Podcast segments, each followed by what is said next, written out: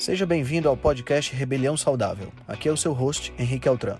Esse podcast é o resultado da minha busca por uma maneira crítica de pensar, analisar fatos e nunca, nunca mesmo se conformar com o senso comum. Aqui você irá encontrar questionamentos, ceticismo inteligente, análise crítica e conhecimento, tudo isso regado com muita leveza e bom humor.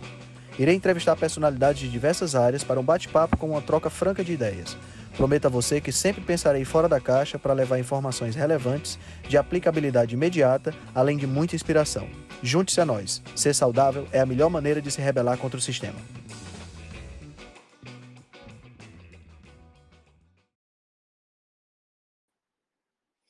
Bom dia, bom dia, bom dia. Bom dia, pessoal. Sejam todos bem-vindos a mais uma reunião da Rebelião. Como é que vocês estão por aí? Tudo tranquilo? Então, hoje nós vamos bater um papo sobre metabolismo do ferro. Vamos falar muito de feijão. Brincadeira. É, bom, antes de começar, aqueles nossos recadinhos de sempre. Tá? Ontem nós tivemos, tivemos duas lives. Né? Tivemos uma live com o Dr. Adolfo. Essas lives estão salvas lá no meu perfil do Instagram e estão também no podcast e estão também no, no nosso canal do YouTube. Tá? Então tivemos duas lives, uma live com o Dr. Adolfo, onde a gente falou um pouquinho sobre os exames, exames laboratoriais, análise de exames laboratoriais. Depois eu tive uma live com a Priscila Vilas Boas, onde nós falamos um pouquinho sobre os mitos da nutrição. Né? Na segunda-feira, eu e o Felipe Viana tivemos a nutrição em dose dupla, onde nós conversamos um pouquinho sobre um, uma peça de marketing que saiu aí falando sobre estupro nutricional. Falamos também sobre sobre a, a, um, um, outro post aí de um nutricionista dizendo que é, era melhor comer whey, usar whey do que comer carne, né? Então a gente conversou um pouquinho sobre isso também. E hoje à noite eu vou estar entrevistando o Masterchef Thiago Gato, que foi entrou em contato comigo há algum tempo atrás. A gente estava falando sobre dieta carnívora e tal, então achei interessante a gente trazer essa experiência do Masterchef para bater um papo na Live Rebelde hoje à noite, às 19h30, tá? Então, essa é a programação da semana, né? Claro que a gente tem o, a, o restante da galera aí do, da Rebelião Saudável, sempre tem muitas e muitas coisas que eles estão, que eles estão fazendo, então sempre tem live para vocês acompanharem, né? Bom, para falar um pouquinho sobre, sobre a questão do, do metabolismo do ferro, eu acho que a gente, a gente tem que começar, eu vou fazer uma breve introdução e aí a gente pode abrir para os nossos colegas contribuírem, né?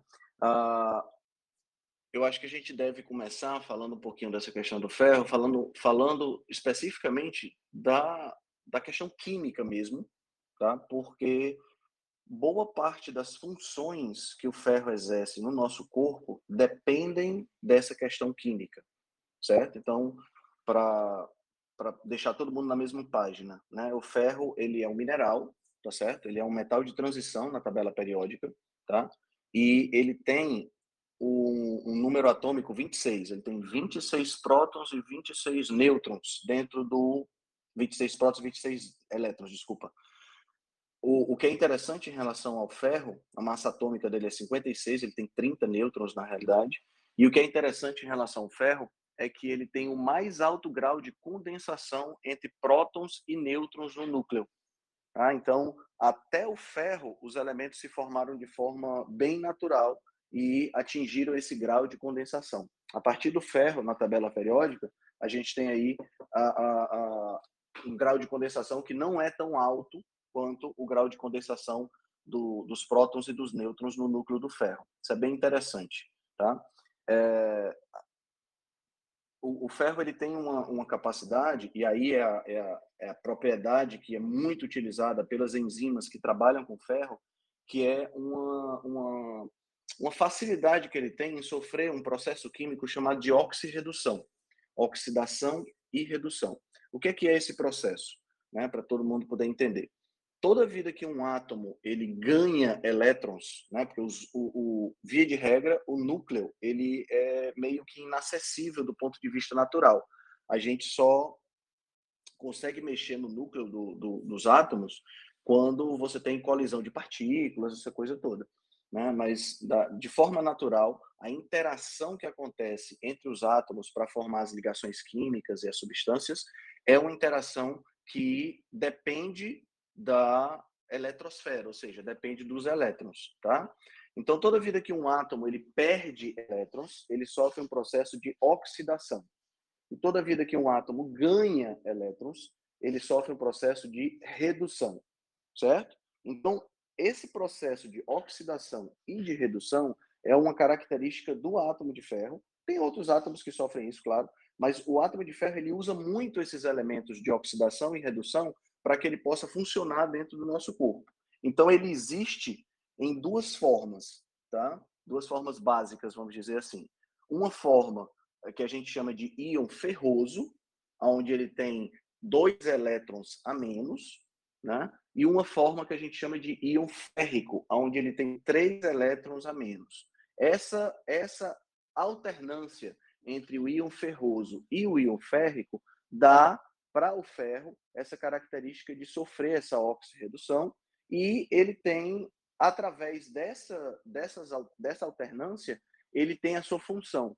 Então, por exemplo, uma das principais funções que o ferro tem dentro do nosso corpo, a gente, quando pensa em ferro, a gente pensa em anemia e a gente pensa em hemoglobina, né? Mas uma das principais funções que a gente tem no nosso corpo em relação ao átomo de ferro é o transporte de elétrons na cadeia transportadora de elétrons lá dentro da mitocôndria.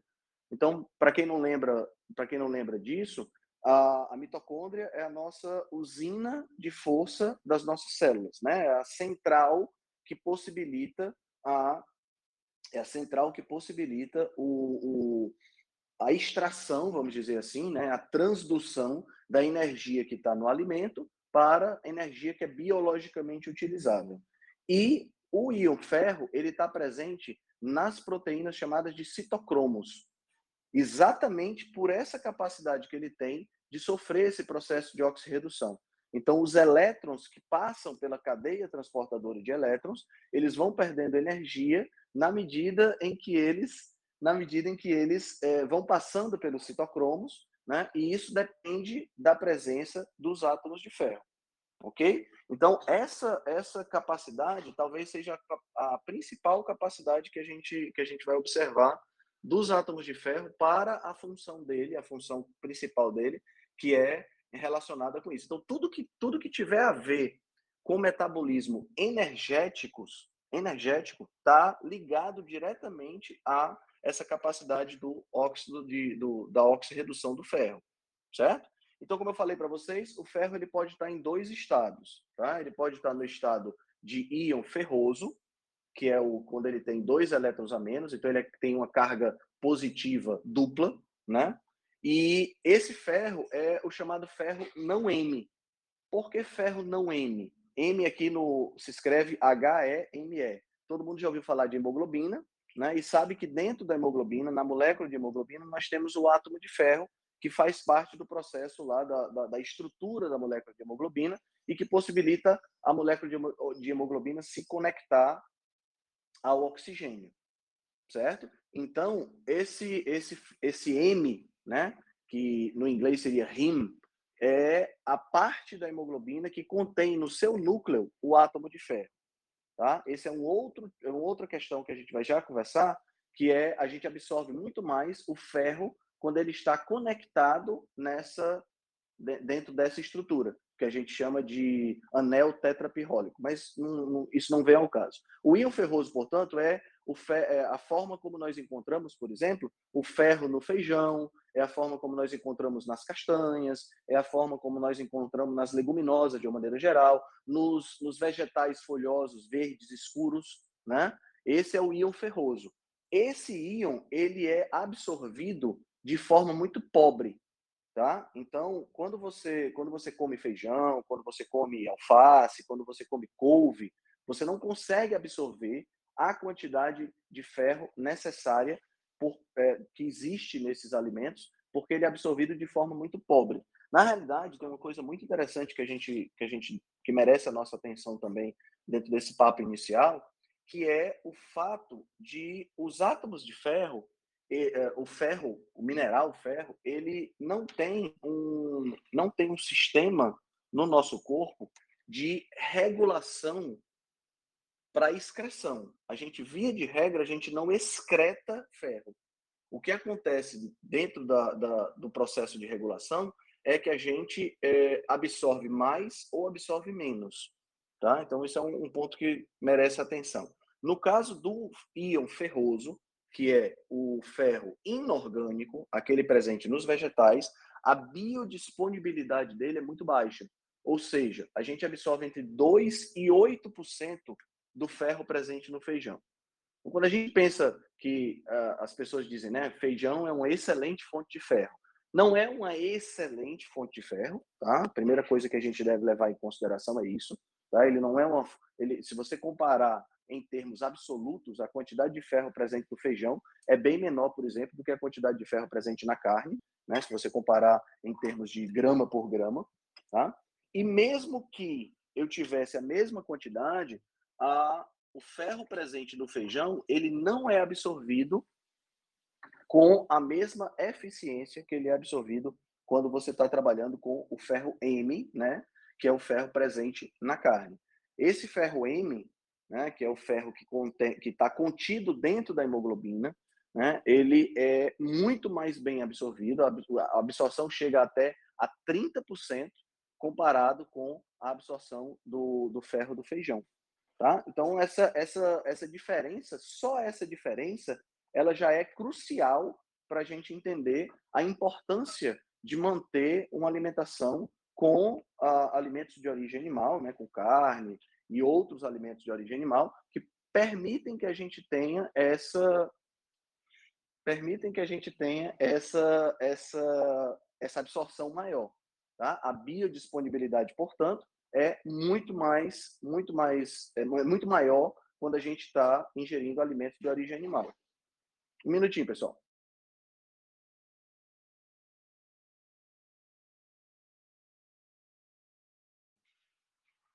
Voltei, desculpem. Então, essa, essa biodisponibilidade é muito maior quando a gente está trabalhando com o ferro originado dos animais. Tá? Tudo bem.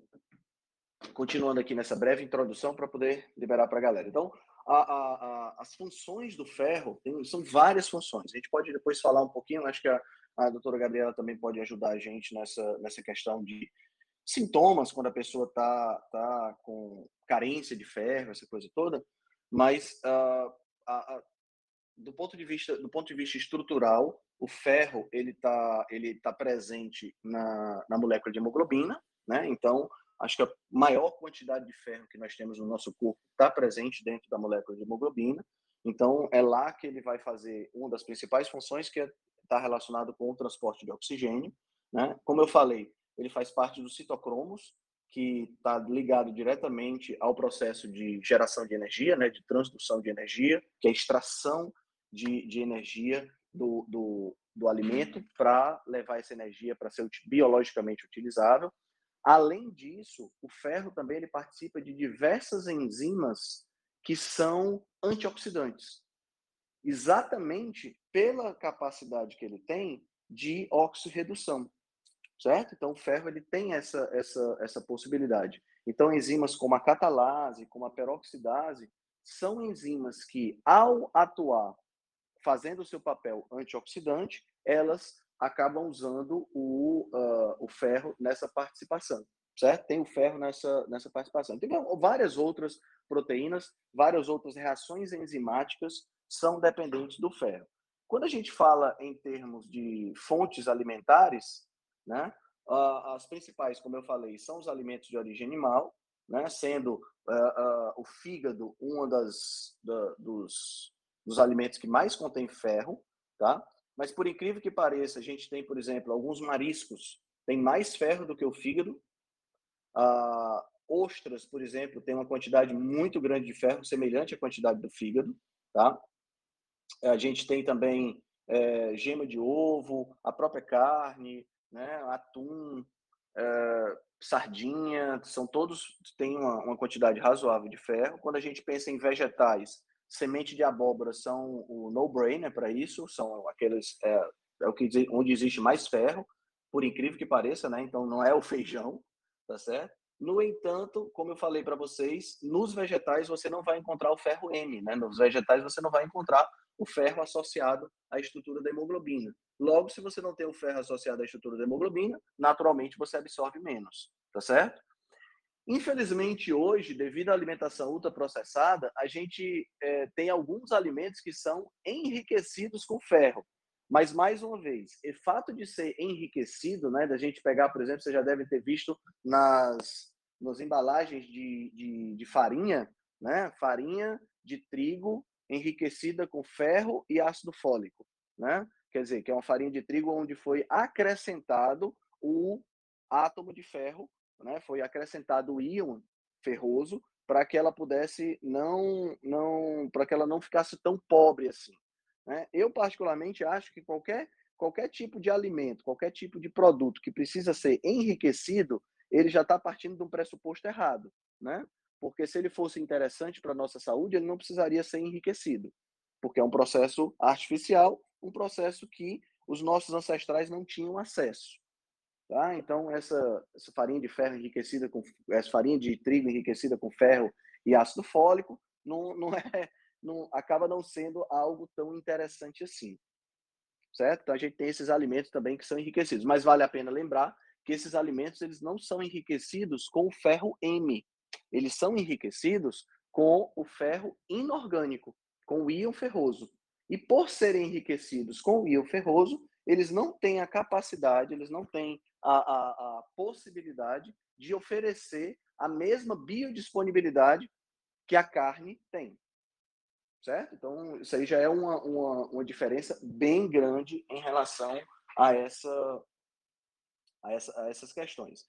A, a, as principais doenças relacionadas com a carência de ferro são aquelas doenças que a gente que a gente conhece como anemias, né? Que é onde a gente tem a, a diminuição da, da de, tem na realidade diversos tipos de, de, de anemia diferente. Tá? O pessoal pensa que a gente que anemia é só um tipo, mas são diversos tipos diferentes que vai depender do que é que causa cada uma dessas dessas anemias, né? Mas uma das, das principais causas da uma das principais consequências da, da diminuição do, do da ingestão de ferro, da absorção de ferro, tem a ver com anemia. Isso gera principalmente fadiga generalizada, pode gerar anorexia, palidez na pele, né?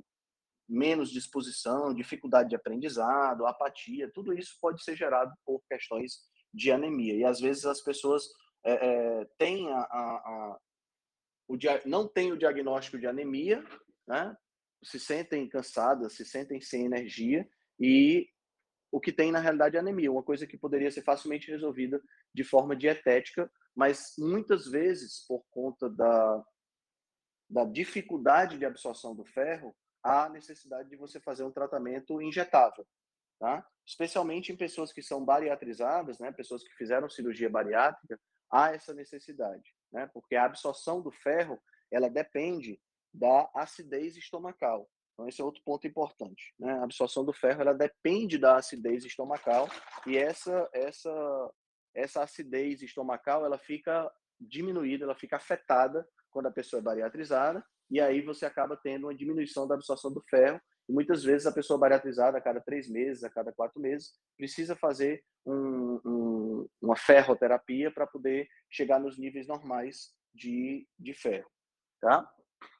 Outra coisa que vale a pena a gente, a gente ressaltar também é que a, a gente armazena, né, a, a gente consegue armazenar parte do ferro na, na no fígado, através de uma, de uma substância chamada ferritina.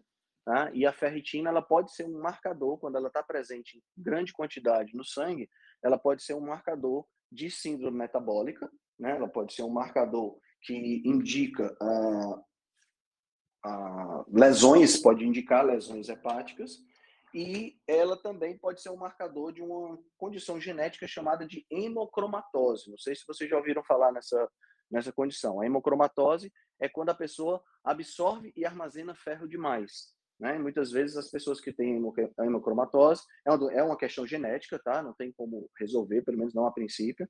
E a, a resolução é feita com uma sangria, né? Feita com a pessoa tirando sangue. Né? Mas isso é uma condição bem mais rara do que síndrome metabólica, que é o que a gente mais vê hoje. Bom, já falei demais, eu tenho certeza que tem muito mais coisa para falar sobre ferro, né? E pessoal aí que está querendo, tá querendo, que gostaria de participar, doutora Gabriela, o que você pode acrescentar aí sobre essa questão do ferro, principalmente na, dentro da sua prática clínica, se você estiver disponível para falar agora? Bom dia. Bom dia. Eu acho que, quem sabe, a gente espera alguma pergunta, Henrique, depois a gente fala um pouquinho, não sei o que, que tu acha. Pode Porque... ser, pode ser. Se, se, eu, eu, se, você puder comentar um pouquinho sobre a questão da.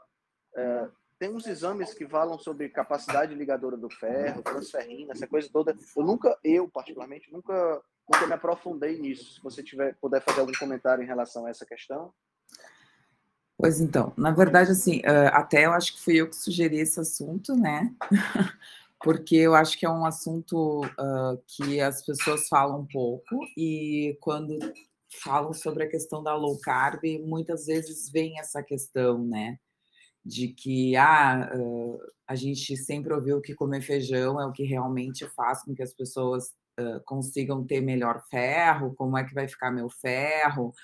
E muitas vezes elas vêm à consulta exatamente com isso, assim, que tu estás dizendo, né? Que o paciente vem com uma anemia que ele nem sabia que ele tinha. Hoje a gente tem o novo normal como os obesos, e os obesos, uh, na sua grande maioria, são anêmicos, e as pessoas não sabiam disso.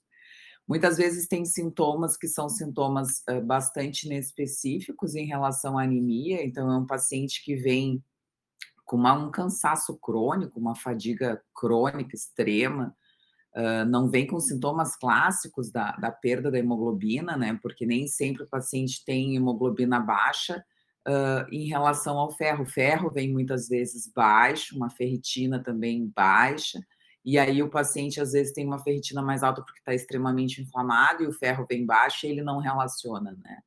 Então, são várias nuances que a gente tem dos pacientes, principalmente o paciente que tem resistência insulínica, que tem síndrome metabólica, que é um paciente que tem obesidade, e que muitas vezes não é diagnosticado como uma deficiência de ferro, como uma alteração, né, em relação ao ferro. Então, esses sintomas, o paciente vem com isso, então, sintomas clássicos da perda da hemoglobina, que aí sim tem sintomas como falta de ar aos esforços, paciente fica com mais pele pálida, mais fria, enfim, às vezes pode ter tontura, vertigem, que são sintomas mais clássicos da diminuição da hemoglobina. Só que tem que sempre lembrar disso, né? Quando a hemoglobina começa a diminuir, é porque já faltou o ferro na matriz, já faltou o ferro onde ele tem que estar para a fabricação daquela hemoglobina, que é na medula óssea.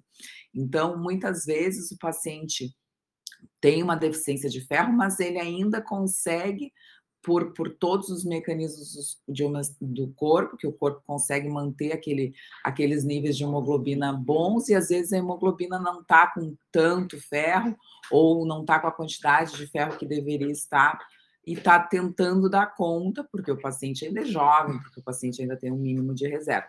Mas os sintomas já vêm e as consequências também já vêm. Então, acho que isso é muito importante.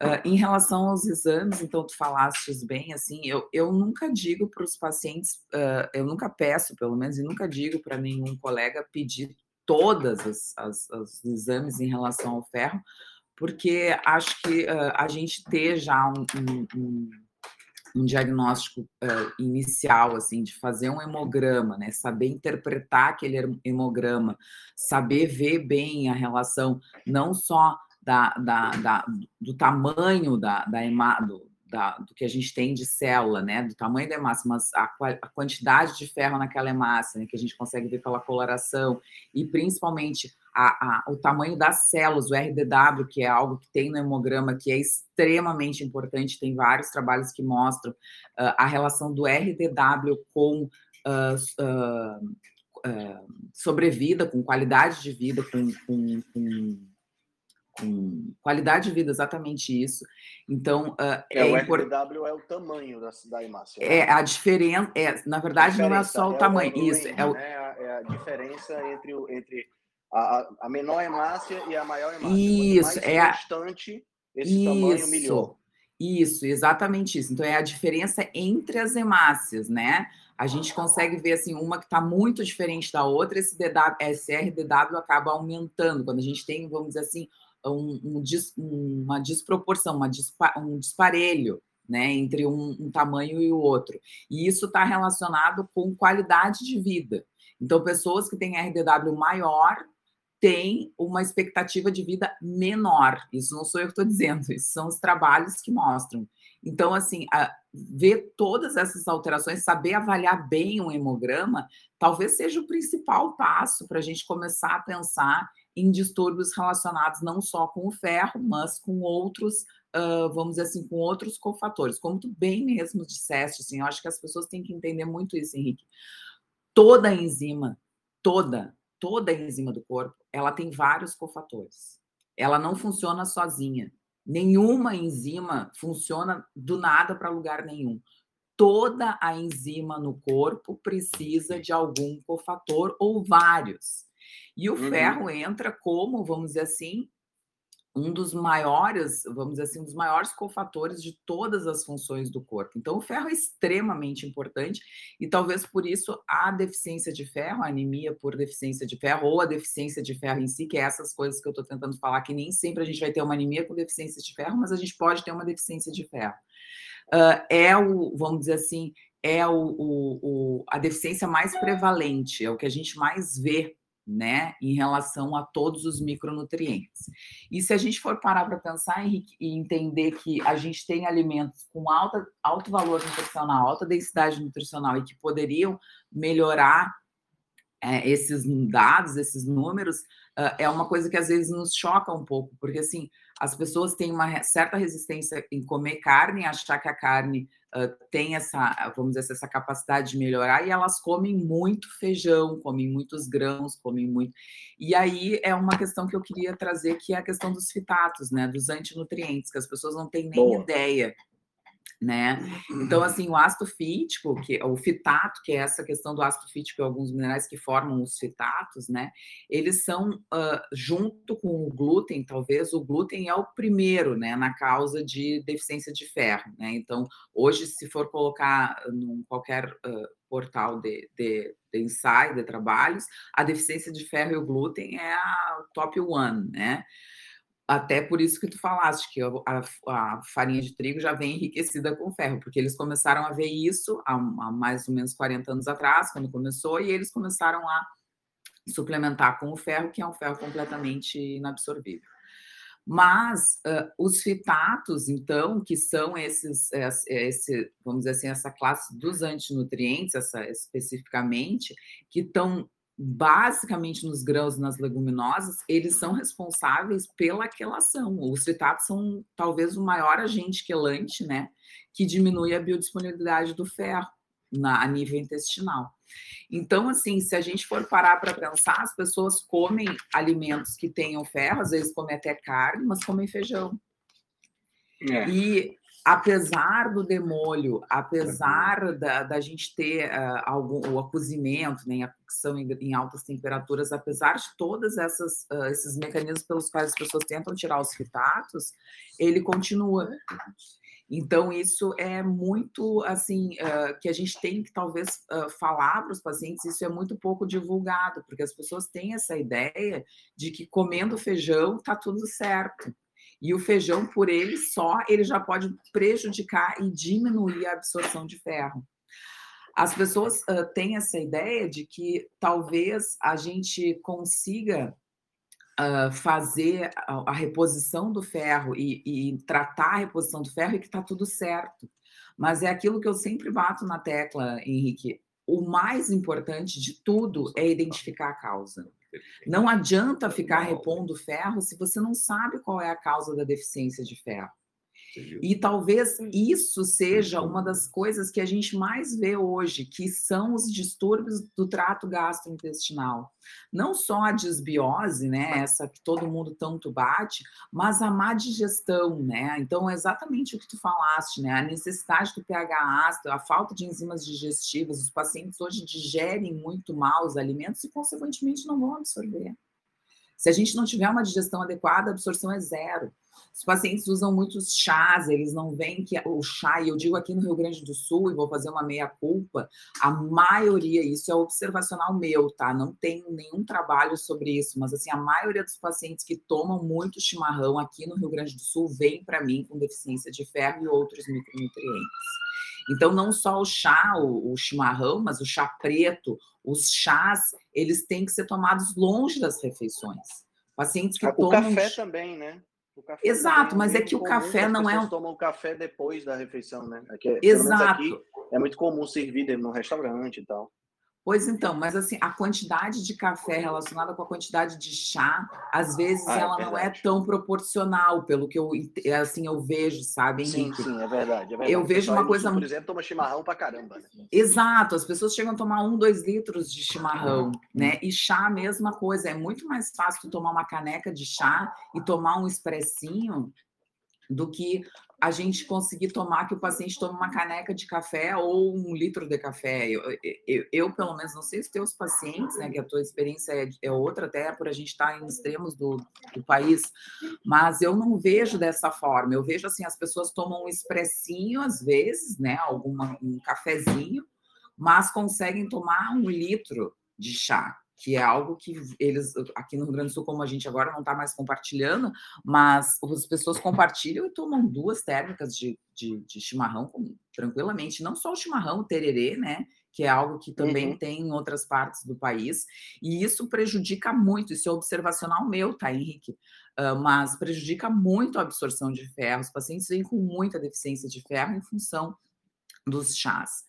E aí entram outras coisas, né, que a gente também tem que observar. Então, assim, a SIBO, né, o supercrescimento bacteriano, então, as bactérias do intestino prejudicando, então, a absorção de ferro, isso é muito importante, as pessoas têm que entender que também isso faz parte, não sou eu que estou dizendo, os trabalhos mostram, tem vários trabalhos relacionando a microbiota intestinal às deficiências de ferro, e também a relação uh, das mulheres, né? As mulheres têm mais deficiência de ferro, principalmente em relação à, à perda uh, uh, mensal, a perda relacionada à, à menstruação. Então, muitas vezes tem distúrbios uh, de, de, sangramento, né, tem distúrbios menstruais e elas não dão bola e, e acabam a, a, perdendo. E como tu bem mesmo disseste, o organismo é sábio. Ele faz com que a gente tenha essa eliminação, mas ele faz com que a gente consiga fazer sempre a maior absorção. Só que se o intestino está doente, a gente tem uma má digestão, a dieta é rica em grãos e, e, e, e chás, e aí a gente já tem uma perda através da menstruação, bom, está feito o caos, né? O caos está instaurado. Sim. A gente não Sim. vai ter absorção de ferro da, de nenhuma forma, e principalmente ferritina baixa, que é algo que as pessoas que tem muita gente que tem e que nem não, não sabia, enfim. E aí sim. Bom, e aí em relação às, às, anemias mesmo instauradas da deficiência de ferro, aí vê sim a, a saturação de transferrina, que é essa relação né, de quanto a gente tem de ferro sendo transportado, que é algo bastante também diferente, porque uma coisa é o ferro disponível, outra coisa é o ferro uh, que está armazenado, são coisas completamente distintas. Às vezes a gente não tem essa condição, por quê? Porque toda enzima precisa de um cofator e toda enzima precisa também ter um transportador. Então, essas, uh, todas esses mecanismos são muito importantes. Então, às vezes não é só a deficiência do ferro em si, às vezes a gente tem deficiência do cobre, então a gente talvez tenha que repor o cobre, o B12, as, as desabsortivas em, em função de fator intrínseco, o folato. Então, assim, tem vários mecanismos pelos quais a anemia pode vir e vários mecanismos pelos quais a gente tem que pensar de uma outra forma para que a gente consiga melhorar esse paciente, não só em relação ao ferro, mas em relação também à anemia que ele está tendo, porque às vezes a anemia ela é mista, ela não é uma anemia só por deficiência de ferro, porque o organismo ele é muito sábio, ele não vai dizer, ah, eu só não vou absorver ferro, vai lavar as mãos e está tudo certo. Não, ele não vai absorver outros minerais, ele não vai absorver outros nutrientes extremamente importantes. Então, daqui a pouco você está com uma ferritina baixa, sua tireoide também já não está funcionando. Aí vale a pena daqui a pouco para sua tireoide um zinco, um selênio. Então, assim, a gente tem que pensar de uma forma complexa e talvez a coisa mais importante que a gente tem que lembrar e tem que trazer é que o que melhora o intestino a médio e longo prazo é alimentação com comida de verdade. Então, tirar os alimentos processados, tirar os alimentos industrializados, tirar tudo que possa fazer mal para o intestino, fazer com que a absorção seja diminuída e, consequentemente, trazer os alimentos de alto valor nutricional, de alta densidade nutricional, e aí entram as proteínas como vamos dizer assim, os, os, os alimentos chaves para que a gente consiga recuperar e melhorar esse processo. Falei muito, né, Henrique? Não, falou, falou, falou, falou tudo. Ai, falei falou demais, tudo. mas é que tem muito, é que ferro é um assunto que tanto vem e tanto me perguntam, e eu acho tão importante que as pessoas saibam que feijão não é a oitava maravilha do mundo para absorção de ferro, e principalmente Exato. prejudica a absorção é. de ferro. Então, Essa assim, questão do fitato é uma questão que as pessoas não levam em consideração. Não. Até mesmo nutricionistas não levam isso em consideração. E o que a gente mais vê é, são as pessoas ficando anêmicas, né? Ficando, Sim. tendo carência da, da, da, absorção de ferro. Sim. E se, se empanturrando de feijão para resolver o problema. Né? Exatamente. Talvez seja, mais, talvez seja mais fácil você absorver ferro chupando um prego do que comendo feijão. não, e outra coisa é é, o que eu vejo, Henrique, eu não sei se é a tua, porque é bom que a gente tem duas visões completamente diferentes, né? Que é uma médica e uma nutricio, de nutricionista. Mas, assim, como tem gente repondo ferro? Eu recebo muito paciente repondo ferro. Por quê? Porque eu acho que mudou tudo que tinha que mudar, não deu certo, e aí, ah, vamos tomar um ferro pro resto da vida, tá tudo certo. Eu vejo muito isso. E o que a gente viu agora no pós-Covid, né, foi em relação eh, realmente, né, uma das questões relacionadas ao ferro que as pessoas não dão muito valor é a queda de cabelo. O, a, a queda de cabelo está bastante relacionada também à deficiência de ferro. Então, tem muito trabalho relacionando isso e a gente tem é, não só repor ferro, não é isso que eu estou dizendo. Eu não acho que só repor ferro uh, soluciona a queda de cabelo. Mas a gente começou a ver isso por quê? Porque os pacientes eram todo, é, é, todo um ciclo, né? O paciente tinha resistência insulínica, ele tinha maior risco para COVID, ele era obeso, ele pegou uma infecção que é extremamente consumptiva, o Covid por ser extremamente essa tempestade inflamatória, ele precisa para produzir citocina inflamatória de tudo que é tipo de coisa boa do organismo. Então ele consegue fazer com que o organismo fique consumido, ele é como se for, ele, ele acaba com todas as reservas e principalmente que já tinha deficiência de ferro, ficou com menos ferro ainda, e aí o corpo, o que, que ele quer? Ele quer produzir células, ele não está nem ligando para pele, cabelo e unha, ele quer fazer com que o organismo continue tentando funcionar na sua, vamos dizer assim, no seu equilíbrio mínimo. E aí, o que, que acontece? Queda de cabelo. E aí, os pacientes chegam desesperados. Ai, doutora, eu tive Covid, caiu o cabelo. Por que, que caiu o cabelo no Covid? O cabelo caiu no Covid, porque o Covid é extremamente inflamatório, as suas reservas não eram das melhores, o corpo estava tentando se equilibrar do jeito que dava, e aí o que, que aconteceu? Veio um vírus que é extremamente inflamatório, para a inflamação, a gente consome tudo que a gente tem e a gente já não tinha quase nada. E o que, que acontece? A gente vai manter o coração batendo e o pulmão respirando e as funções básicas e o resto que se exploda. E o organismo vai fazer Exato. isso. Ele vai deixar o que é mais importante sempre como prioridade e o que é menos importante ele vai se lixar. Ele vai dizer: Ó, não, não, é, não é a prioridade agora, minha prioridade é te manter vivo. E se a prioridade é te manter vivo, o cabelo é uma das primeiras coisas que vai fazer o quê? Que vai acontecer que vai cair. Então, uhum. o que a gente viu de pacientes com queda de cabelo na síndrome pós-Covid foi impressionante. E uma das causas está junto à deficiência de ferro. Interessante, interessante. Essa, essa questão da. É porque, assim, o ferro ele tem um papel tão importante na, na no, no, nos processos bioquímicos que envolvem a transdução de energia. Eu falo transdução, pessoal, porque a gente, na realidade, a gente não produz energia, né? A energia não é produzida pelo corpo humano, a energia é só transformada. Né? A gente pega a energia que está dentro do alimento e transforma essa energia numa energia que a gente consegue usar. É, o ferro ele participa de todos os, os processos praticamente, porque desde a, da, da, do transporte de oxigênio, né? Então a gente precisa do ferro para transportar o oxigênio que vai atuar dentro da mitocôndria, que vai realmente gerar a, a, essa transdução de energia. Então, quer dizer, a pessoa que está com deficiência de ferro, ela tem ela, ela, ela literalmente ela é uma pessoa que fica sem energia, ela fica sem energia para absolutamente nada.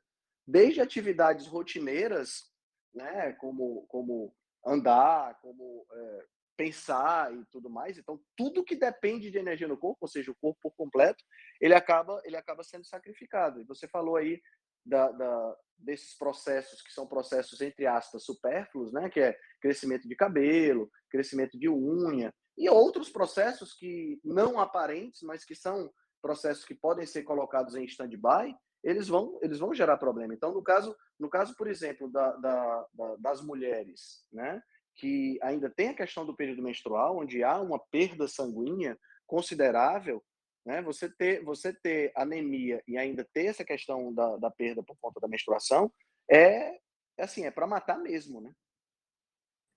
Exatamente. Então, assim, eh, visualizar isso, né? Eh, conseguir adequar e agregar tudo isso e tratar o paciente, como eu sempre falo, de uma forma mais completa, né? Não achar que ah, ele tá, ela tá menstruando, tá, vamos repor ferro e tá tudo certo, umas gotinhas de neutroferro, que é o que todo mundo gosta, né? Ah, é. já que eu falei no neutroferro, uma outra coisa, né, Henrique? Uh, a maioria das pessoas, né, repõe a forma do ferro e a reposição do ferro também tem que ser falada, porque isso é uma coisa muito interessante da forma do sulfato ferroso, né? Sim. E a nível intestinal, a forma mais adequada, talvez, de repor o ferro, e graças a Deus que hoje a gente já tem, são as formas não queladas com enxofre, com o, o sulfato, né? Com enxofre, e sim, talvez, quelar com o aminoácido. É muito mais fácil para o corpo absorver um aminoácido, como, por exemplo, vai uh, quelar o ferro, às vezes vê a fórmula ferro quelado. A, o mais barato em relação à farmácia de, de manipulação, as farmácias magistral, é quelar o ferro com, o amino, com a glicina, né? Com o aminoácido glicina. Sim. Então, assim, para o nosso organismo é muito mais fácil ele querer absorver junto um aminoácido, e aí o ferro entra como se fosse um, um, um, acompanhante, do que a gente tentar absorver na forma do sulfato ferroso. Então, assim, o sulfato uhum. ferroso, muitas vezes, ele dá muito mais sintoma gastrointestinal. A gente vê os pacientes com mais queixa de diarreia, fezes extremamente Sim. escuras, desconforto abdominal uh, e muitas vezes até não absorção, porque para absorção, como tu bem mesmo disseste, a gente precisa ter um, um ambiente mais ácido, a gente precisa ter com que esse paciente consiga uh, tomar talvez um suco cítrico, alguma coisa mais ácida, então a vitamina C entra como uma luva, pacientes com deficiência de ferro, então sempre seria mais adequado que faça uma, uma, um complemento com vitamina C, né, ou alimentos que contenham vitamina C, e, e não suco de laranja, viu? Não é seis laranjas espremidas num copo, não é isso que eu tô falando. Eu tô Não, é porque fala suco de fala laranja, pessoal, vou fazer um suquinho, tá tudo certo. Não estou falando isso, porque aí a pessoa toma três copos de suco de laranja de 500 ml por dia, né? Então, assim, não é, é isso verdade. que eu estou dizendo. Eu estou dizendo que alimentos que contenham vitamina C, existem muitos alimentos que contêm vitamina C, são bastante adequados para que a gente consiga, então, melhorar a absorção desse ferro. Mas, se você for repor o ferro, converse com o seu médico, né? E diga, ah, doutor, o que, que você acha da gente repor, ou o nutricionista, enfim, ou quem vai repor com você, o que, que você acha de da gente repor o ferro com uma forma mais quelada, né?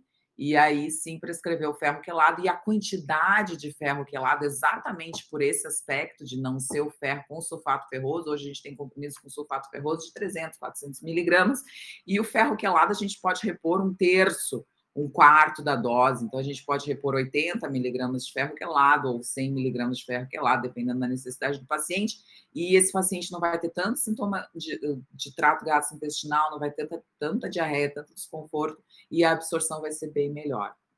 Então, essas coisas eu acho que são importantes, Henrique, que a gente fale, porque muitas vezes uh, a gente só tem uma opção, mas muitas vezes as pessoas nem sabem a respeito do ferro, né?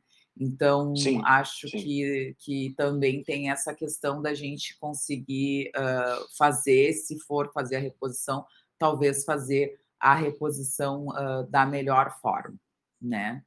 Acho que isso também é isso. é importante. E eu acho que, acho que o que fica mais, mais claro para todo mundo, é, acho que fica mais importante de ser enfatizado para todo mundo, é que, é, é, apesar de ser um elemento que é tão importante, a gente não dá o devido valor e que a gente não consegue, e aí isso fica claro quando a gente analisa é, veganos e pessoas que, que, que, não ingerem carne vermelha, principalmente, como a, os índices de anemia são graves, né?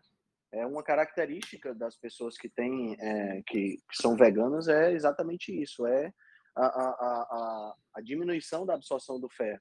E a gente precisa ficar muito atento a isso. Você falou bem da questão do fitato, né? E o fitato não está envolvido só na questão da absorção do ferro, ele está envolvido também na absorção de qualquer íon né? porque ele tem cargas negativas na sua superfície que acabam atraindo zinco, selênio, manganês, ferro. Então tem vários, vários íons, porque o fitato ele tem a função de atrair esses minerais quando a semente vai germinar. A função dele dentro da semente é uma função para germinação né? Porque a, a semente acaba atraindo isso do solo que está ao redor dela. E a gente acaba sofrendo com essa, com essa presença desse fitato quando a gente se alimenta de grãos. A própria Organização Mundial da Saúde, ela, ela, ela admite que uma dieta rica em grãos, uma dieta rica em sementes, precisa de um aporte mineral maior, exatamente por conta da presença do fitato. E não adianta deixar de molho, não adianta cozinhar, a gente não consegue eliminar por completo a presença do, do, do, fitato. Né? O ideal seria realmente essa, essa, você não ter grãos na sua alimentação. Exatamente, exatamente isso. É essa questão assim da, da, da, manipulação dos fitatos, né? É algo que também perguntam muito. Ah, eu vou deixar de molho tantos dias, eu vou cozinhar uhum. tantas vezes na panela de pressão, eu vou, sabe? E isso a, a gente já sabe, não sou eu que estou dizendo, né? a gente já sabe que, independente da forma do preparo, a eliminação de 100% dos fitatos não é não existe, não é conseguida, não é a, a, não, não, não se consegue fazer a eliminação de 100% dos fitatos com nenhuma forma de preparo dos alimentos. Então, assim, se você já tem uma deficiência, como tu bem mesmo disseste, e como eu já tinha falado, a gente não tem só a deficiência de ferro, né? A deficiência de ferro é uma delas. Aquilo que tu falou da, da energia, da, da parte energética, né? O ferro é tu que adora metabolismo intracelular, principalmente mitocondrial. Uh, o que, que acontece? O ferro ele é importante para dentro da mitocôndria e não só como cofator, né? Mas assim não é só o ferro. Outro dia eu fiz uma analogia para um paciente, eu até fiquei chocada, assim, mas é verdade. A gente vai pensar assim, né? Em NAD e FAD, né? Que são uhum. uh, que são extremamente importantes e são uh, mecanismos de oxirredução, como tu bem mesmo disseste, eles que doam todos os, os hidrogênios, todos os elétrons para todas as reações, né? Aí a gente vai parar e vai pensar o que, que é o NAD, o que, que é o FAD, né? E aí as pessoas não entendem isso. Ah, porque aquilo ali está tudo certo, que aquilo ali é a forma de energia. Mas a flavina, né, a ribova, a flavina que está ali, ela querendo ou não, ela é a vitamina B2. Sim. E, o sim. Fa... e, sabe? e a, o NAD é, é, a vitamina B3. Aquele mononucleotídeo que está ali, ele é a vitamina B2 e o outro é a vitamina B3. Então, se você não tiver na sua alimentação vitamina B2, vitamina B3, ferro, zinco, cobre, selênio, magnésio, você precisa desses, de todos esses componentes para que a sua mitocôndria na verdade, consiga uh, funcionar da melhor forma. Então, assim, as pessoas ficam fixadas, que é aquilo do nutricionismo que a gente já falou, em uma, em um elemento específico, e a gente está falando, claro, do ferro, mas por, pela importância que o ferro tem, mas assim, a gente tem que lembrar que quando você come um alimento como o fitato, essa relação não é só do ferro. Essa relação são de todos os nutrientes, de todos os micronutrientes. E aí vem um conceito básico que eu bato muito na tecla, que é o de microdesnutrição. As pessoas são uh, têm a questão da desnutrição e todo mundo fala: ah, esse paciente está desnutrido, esse paciente está assim, esse paciente está assado, mas ninguém fala da microdesnutrição da questão de, de, da gente ter o mínimo, e a gente viu isso muito no Covid, o mínimo reserva, e algumas vitaminas nem tem como ter uma reserva, mas o mínimo aporte de, de alguns elementos chaves e fundamentais para o bom funcionamento do, do organismo. Então, é isso talvez que a gente tenha que falar, assim, quando a gente fala de suplementação, a gente tem que falar que a suplementação, ela é um, vamos dizer assim, ela é um, uma caixinha, ela é um quebra-cabeça, ela tem que ser bem formulada, ela tem que ser bem instruída, ela tem que saber que não, às vezes não é só a necessidade da suplementação do ferro em si, A gente tem necessidade de outros micronutrientes, de outros cofatores, de outras reações que também às vezes são dependentes não só do ferro, mas de outros elementos. Então, às vezes o paciente fica suplementando algo a vida inteira e a causa ele não tratou e, consequentemente, daqui a pouco uma outra rota metabólica, uma outra via metabólica fica prejudicada.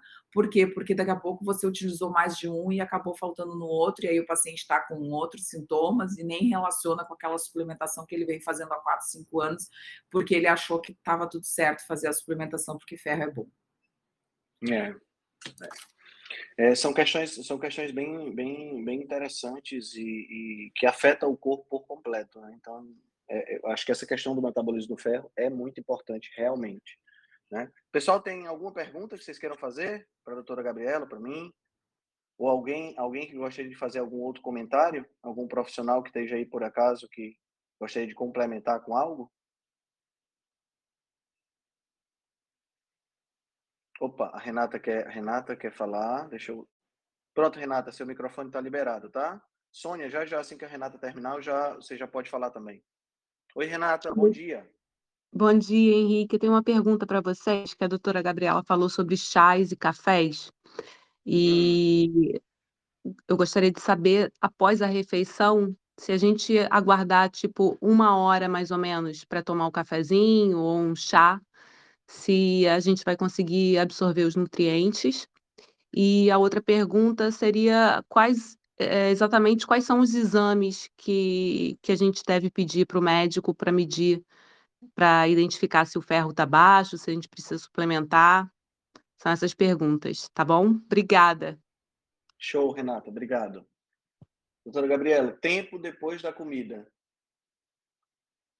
Eu acho muito relativo isso, sabe? Pois então, Nick, assim, uh, eu vou te falar algo que eu, eu vejo, né? E que eu acho muito mais uh, ruim antes da comida do que depois.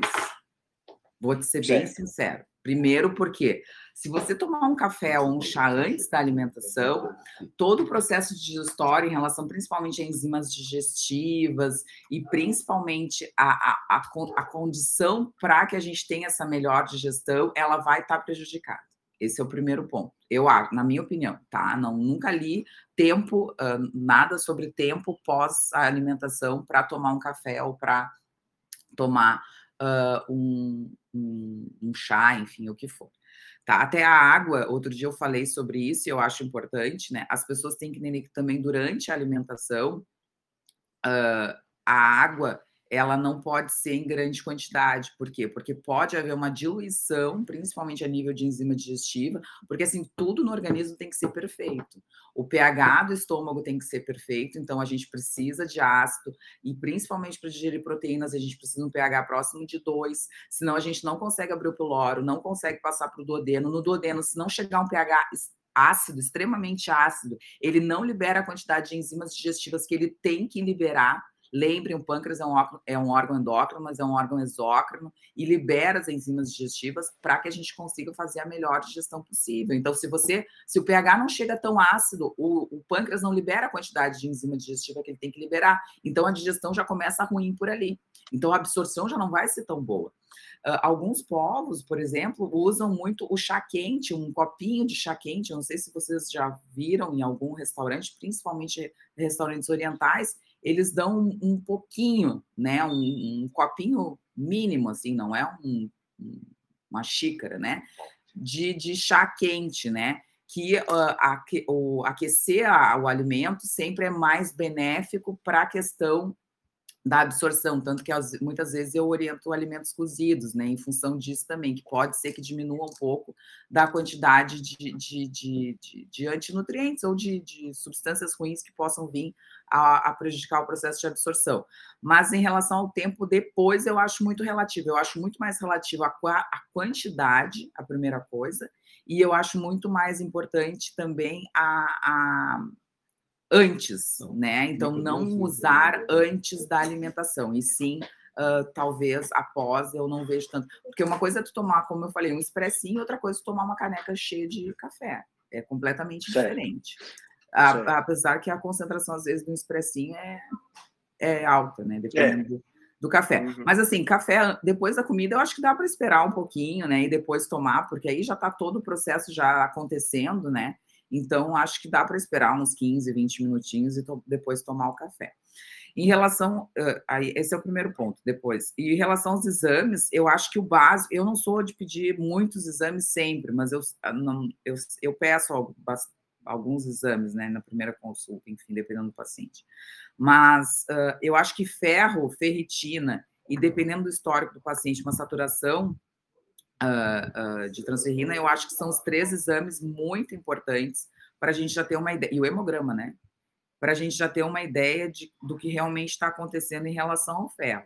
E eu peço sempre mineralograma, que é um exame que a gente consegue uh, identificar. Então, é por isso até que eu não me detenho muito na questão só do ferro, né? Eu me detenho na questão de todos os micronutrientes.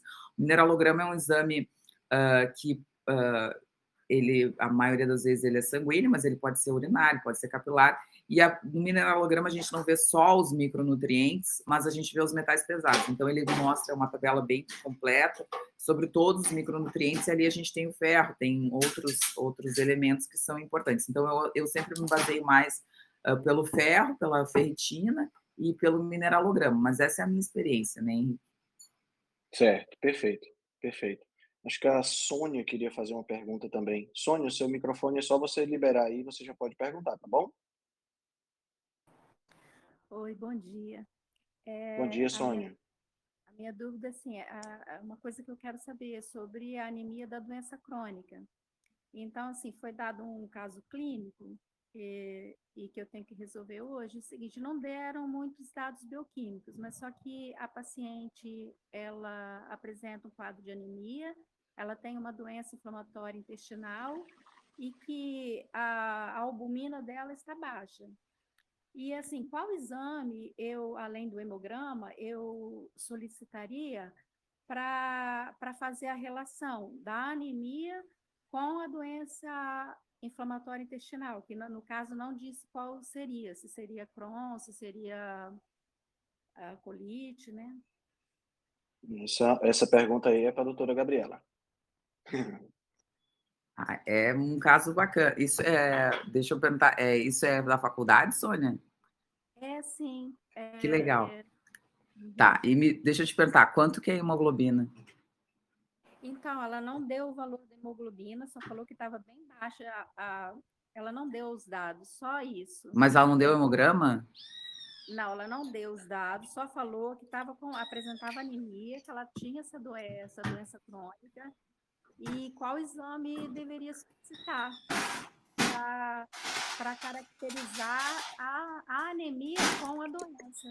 é, na verdade, assim, isso, é que na verdade, assim, para a gente caracterizar uma anemia de doença crônica, uma anemia por doença de ferro, que são coisas diferentes, tá? São coisas completamente diferentes.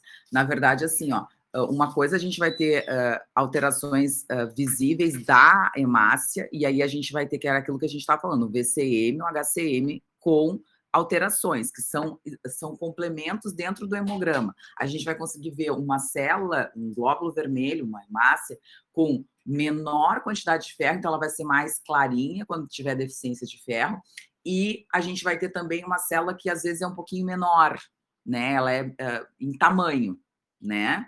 Então, essas são características. A anemia da doença crônica provocada pela deficiência de ferro, aí ela pode ser que não seja dessa mesma característica da deficiência de ferro. Por quê? Porque aí tu já tem um outro processo que é um processo inflamatório co coadjuvante, vamos dizer assim, junto, né, com esse processo. Então, assim, aí a gente vai pensar na doença crônica da paciente. Se a doença crônica é nível intestinal, então a gente vai ter o quê? Marcadores inflamatórios intestinais presentes para essa paciente. Então, a gente vai ter uma velocidade de hemossedimentação, que é o VHS, que é cada, cada lugar do Brasil chama de um outro jeito, uma PCR alta. A gente pode ver se o paciente tiver uma doença de Crohn, uma retocolite ulcerativa, a gente tem a calprotectina, que é um exame que se anda se pedindo bastante. Uh, então, assim, a gente vai ter uma, uma, ferritina bastante alta, né? Dependendo do paciente, se o paciente realmente tiver uma, uma inflamação junto, então, com esse processo, a gente pode ter uma ferritina alta, mas também pode ter uma ferritina baixa. Se esse paciente tiver uh, outras deficiências, também a gente pode identificar que seja algo a nível intestinal também mais importante, mais intenso. Então, daqui a pouco você pede uma vitamina B12, tá baixa, você consegue pedir um ácido fólico sérico, tá baixo, ou um próprio mineralograma, você vai ver que tá tudo baixo. Então, caracteriza uma dificuldade absortiva desse paciente, que pode ser uma doença intestinal. Mas é que hoje, doença intestinal, se a gente for parar para pensar, Uh, muitos pacientes têm desbiose, muitos pacientes têm uh, dificuldade uh, a nível de microbiota que caracteriza, mas uma doença intestinal grave, uma doença intestinal relacionada a doenças autoimunes, uma retocolite ulcerativa ou uma doença de Crohn, a gente vai ter esses marcadores inflamatórios já bastante alterados, que eles também caracterizam essa observação da doença. Então, assim, o exame mais importante, mais importante, é o hemograma. De todos. O, o hemograma uh, assim, se você não tem nenhum exame para pedir para o paciente nunca, você pede um hemograma. Do hemograma você tira muitos dados. Se você souber interpretar o hemograma, o hemograma é um exame extremamente rico, extremamente complexo. Só que o problema é que as pessoas acham que hemograma é tipo nada, não serve para nada. O hemograma serve para muita coisa. Então, assim, saber interpretar bem o hemograma é extremamente importante. E aí, os marcadores inflamatórios para as doenças uh, autoimunes, as doenças intestinais autoimunes, também são importantes e aí poderiam auxiliar no diagnóstico para saber se, se o paciente está com exacerbação da doença. Não sei se eu respondi a tua pergunta. Eu acho que respondeu sim, acho que sim. Vai, pelo menos vai ajudar nessa questão da, da, da da, do trabalho dela. Mas tem que ter, tem que ter ferro, tem que ter ferritina, tem que ter saturação de transferrina, às vezes TB, tem outras coisas que a gente pode pedir em função disso. Mas aí não concentrar no ferro, aí concentrar na doença inflamatória, né? Então tem que uhum. ver para onde que a pergunta está indo, porque o professor sempre é assim, né? O professor ele mira num, mas ele está enxergando lá do outro lado, né? Então às vezes a gente tem que ter essa essa conexão com a pergunta. Perfeito. A Patrícia queria fazer uma pergunta também. Patrícia, só você liberar seu microfone, tá?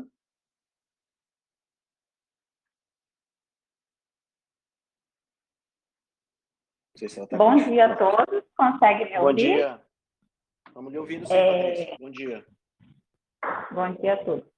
É, a minha dúvida seria o seguinte: eu fiz um período de parasitação durante 50 dias e eu gostaria de saber que a queda de ferro, ferritina ou até outras vitaminas, por exemplo, a B12, está relacionada com essa questão da desparasitação ou mais também relacionada com a questão da desbiose?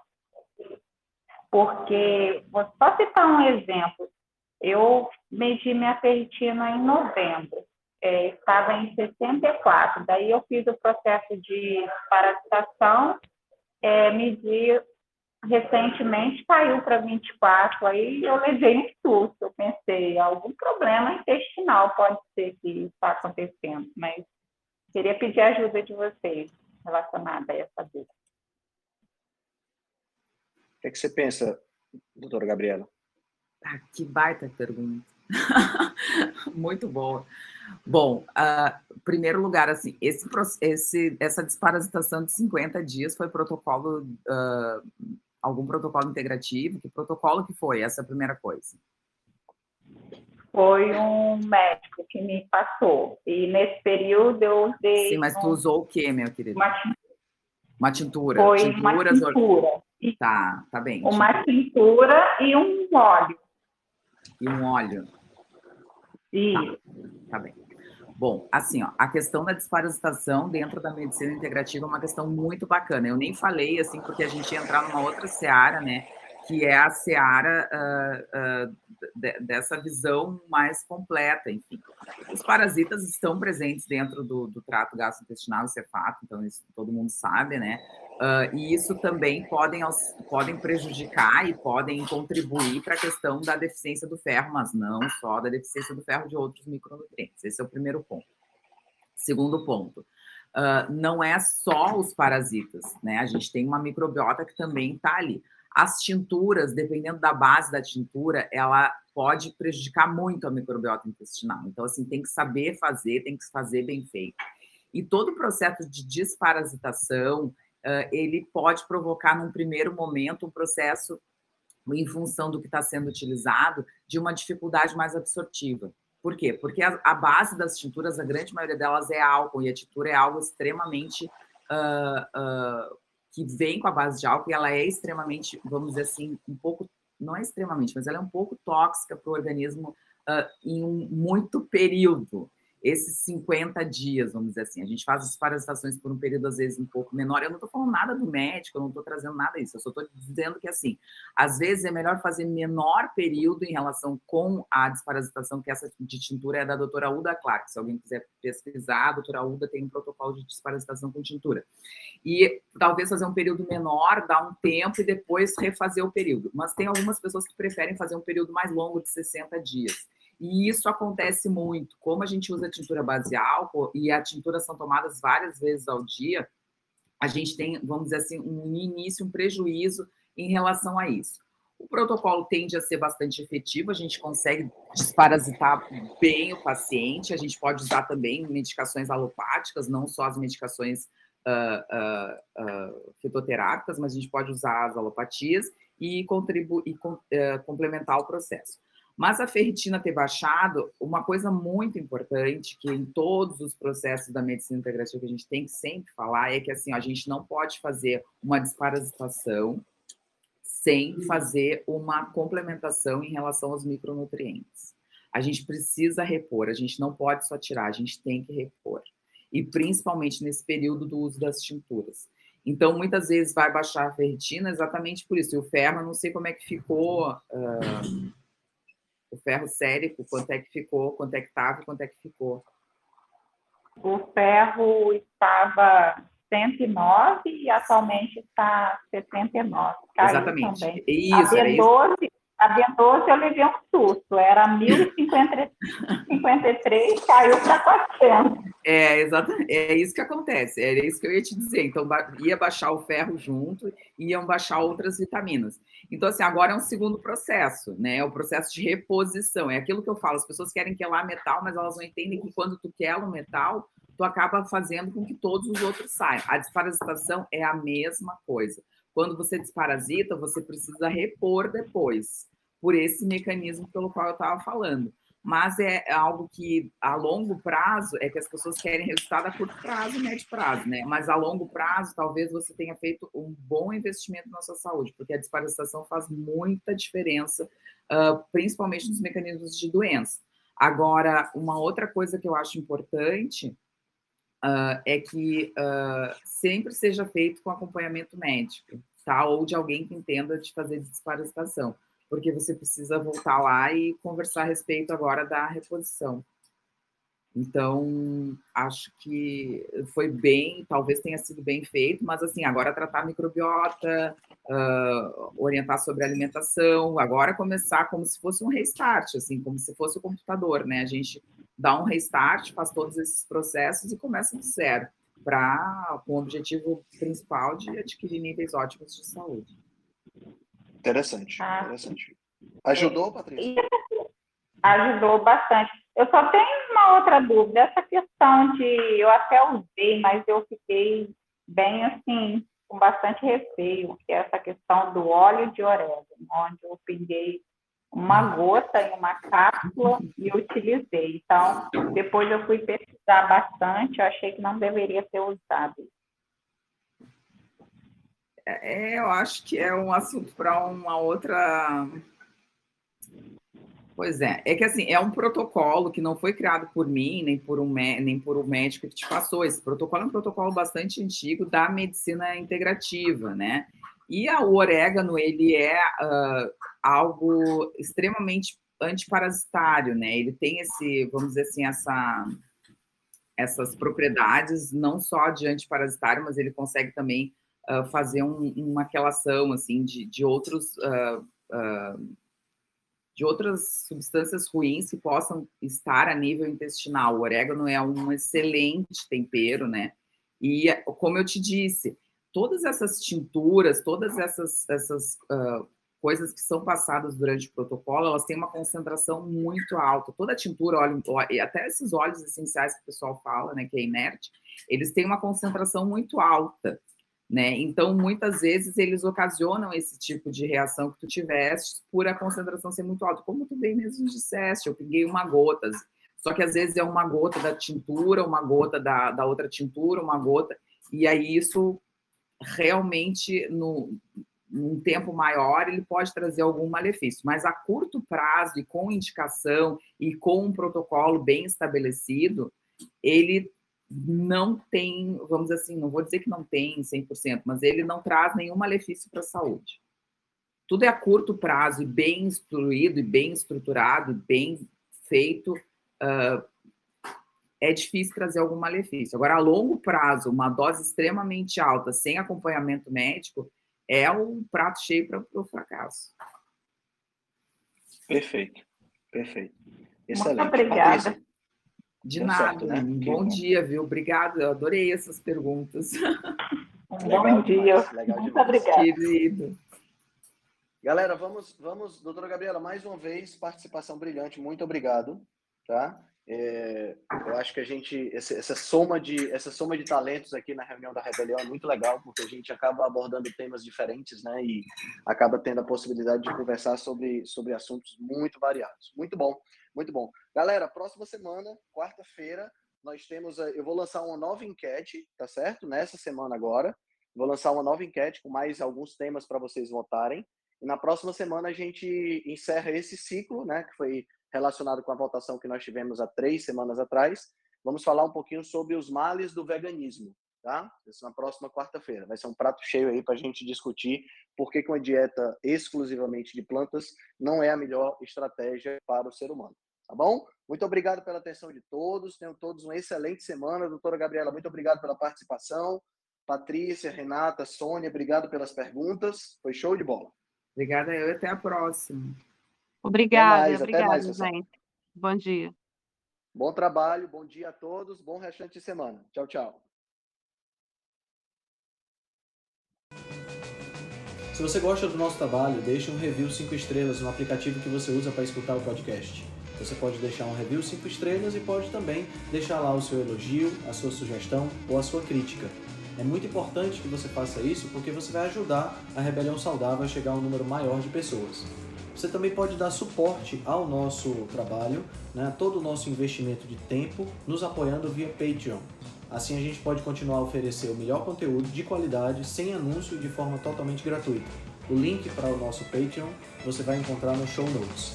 Se você ainda não fez o download do nosso e-book Cozinha Ancestral, que eu escrevi com a chefe Gabriela Carvalho, você pode fazer o download, o download é gratuito, e você vai encontrar também o link lá na show notes. Além disso, você pode nos acompanhar pelo Instagram, no arroba Henrique Altran, ou no nosso canal no Telegram. Lá pelo Telegram a gente consegue colocar para você artigos, eh, PDFs, imagens, fazer enquetes e fazer um trabalho bem mais aprofundado do que nós fazemos no Instagram. Então você pode acessar o nosso grupo no Telegram com o link que está na show notes, ou então você procura lá por Rebelião Saudável. Nós temos também um canal no YouTube e um canal no IGTV, onde todos os vídeos das lives e os vídeos dos podcasts são gravados e você pode assistir na, no conforto da sua casa. Eu agradeço demais a atenção de vocês e espero que a gente se encontre no próximo podcast.